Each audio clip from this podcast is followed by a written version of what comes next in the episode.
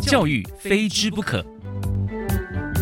数位时代，教育也要进阶。在这个新时代里，创造力和想象力才是价值的关键，而不是资讯。欢迎进入地球学习村，告诉您最新的国际教育趋势、教育创新转型方向，让爸妈懂教育，孩子爱学习。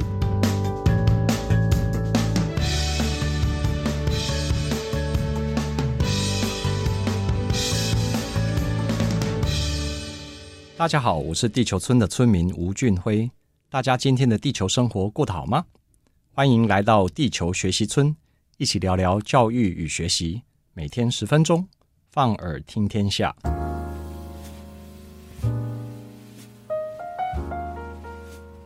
上次我们提到，目前正在发生的第四次工业革命，已经默默但快速地改变我们现今及未来生活。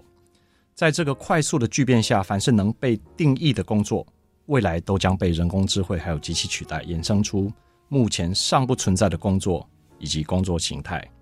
因此，我们如果再不调整教育自己跟教育下一代的方式，数年之后，许多人将逐渐失业，而我们的下一代也将无法融入整个地球村的生态圈里面。那么，在这个巨变之下，今天我们首先要谈的是政治素养。所谓的政治呢，其实不单只是管理众人之事。尤其在近代的民主社会中，它更指的是集体决策的一个过程。从小规模到大规模的政治，我们有所谓的地方政治、国家政治，甚至于国际政治。那么，身为地球村台湾里的里民，你参与过哪几种政治呢？台湾人民的投票行为，其实让你参与了至少地方政治跟国家政治，但我们常常仅止于此。大多数的台湾人，鲜少参与国际政治，或是关心国际政治。我们的媒体也是，国际新闻经常永远是锁定在最夯的同一条，像是乌俄战争、美中情势，而忘了还有欧洲。欧洲虽然人口仅有七亿多，占全世界大约一成左右，但却是几次工业革命的重要发源地。台湾人都听过英国脱欧，但大多人可能认为那不关我们的事。台湾人对中东情势大多也一知半解，认为那不关我们的事。殊不知，台湾很多人在玩的加密货币，本身就是一个第四次工业革命的产物。它打破了国界的藩篱，甚至和中东情势、军火交易都有着密不可分的关系。也就是说，第四次工业革命所创造出来的，像是元宇宙啦、这个呃数位空间等等，都让我们在不知不觉中。必须与国际接轨。关于大多数台湾人不涉足国际政治这件事情，以前可以，未来可能不行了。以前我们可以喊维持现状，未来可能也不行了。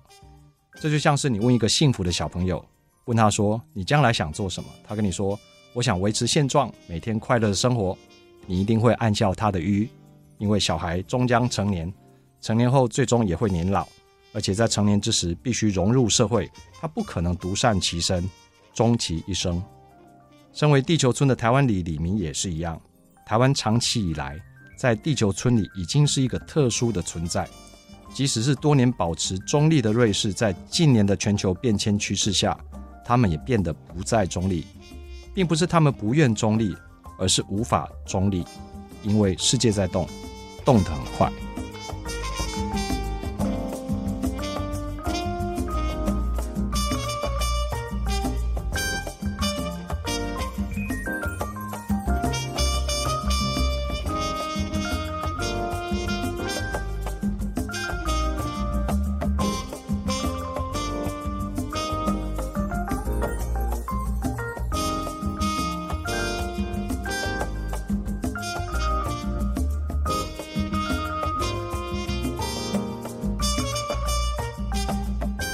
要和国际政治接轨，首先要先提升国内的政治素养。我已年过半百许多，盘点往日，有十一年住在国外，美国三年，英国八年。在美国的三年，我在加州伯克莱大学及 NASA 工作；在英国的八年，有四年是去攻读硕士及博士，四年是担任科技部的驻英代表。当我人在海外时，总是向往早日归国，因为觉得国外治安实在没有台湾好。生活没有台湾便利。尤其是近年 COVID-19 的疫情爆发时，我人住在伦敦，担任科技部的驻英代表，住在一个很大的社区里面。我的左邻右舍，连大门的守卫都知道，台湾像是疫情下的天堂。因为台湾的日常生活至今并没有真的所谓的完全被封锁过。殊不知，封城这件事情在世界各国，包括欧美各国，都曾是长达一年或前后超过一年的常态。台湾在各方面。真的是国际友人眼中的天堂啊！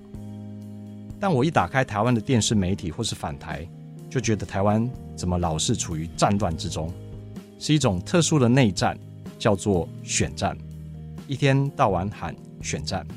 选战的英文其实是 election campaign，正确的翻译应该是竞选。那应该是一个少数服从多数的竞争，而不应该是个战争。再看看我们的民意代表机构。也就是所谓的国会，还有地方议会，在这些议事殿堂里面，我们经常可以看到情绪激动的对话方式，而这种情绪激动的对话方式似乎已经成为常态。这些人都是我们选出来的，小朋友们都知道这些人代表着自己的父母。具有文明素养的小朋友们，或是年轻人们，都知道这样的沟通方式效果有限。但有多少小朋友、年轻人具有文明的素养呢？身为父母，甚至是教师的我们，真的具有文明的素养吗？这种沟通方式在国际上一定是行不通的。台湾因为这些特殊的文化，让台湾的政治或是所谓的政治人物这些词汇都被污名化，这也是许多台湾人为什么对政治冷感的主要原因。我们以英国为例，在英国的国会中，所有的发言都是对议长发言。也就是所谓的 Mr. Speaker，例如 A 议员要指责 B 官员，这位 A 议员必须先举手，然后被议长点选之后，要对议长说：“议长您好，我认为 B 官员什么什么什么什么实在是做得不对。”然后 B 官员再站起来回复说：“议长您好，我认为 A 议员的指责实有不妥，因为点点点点点。”所以他们很难吵起来，更不用说会打架。因为他们都是在跟议长说话，顶多是发言中带有一些情绪，偶尔会被认为这个呃用词不当而已。那么英国的议会其实是数百年民主发展后的产物，而台湾的民主发展只不过是数十年而已。我们并没有变乱，也没有变不好，只是一个还没有长大的小孩。要长大成为好人，就要靠教育、言教和身教。所有的政治人物、老师跟家长。都要以身作则才对。使用教材纳入课纲的手段，毕竟还是效果有限。我认为以身作则才是治本之道。最后，让我们一起努力，来提升我们在地球村里的政治素养吧。我是吴俊辉，祝您有个愉快的一天。我们下次见。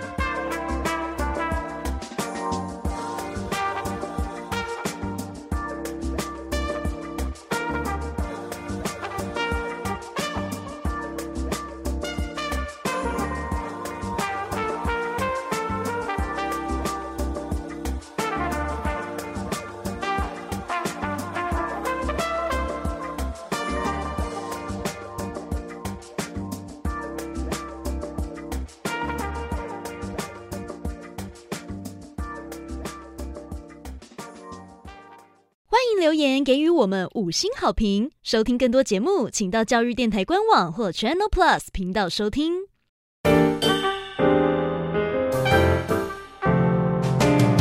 Open your mind，就爱教育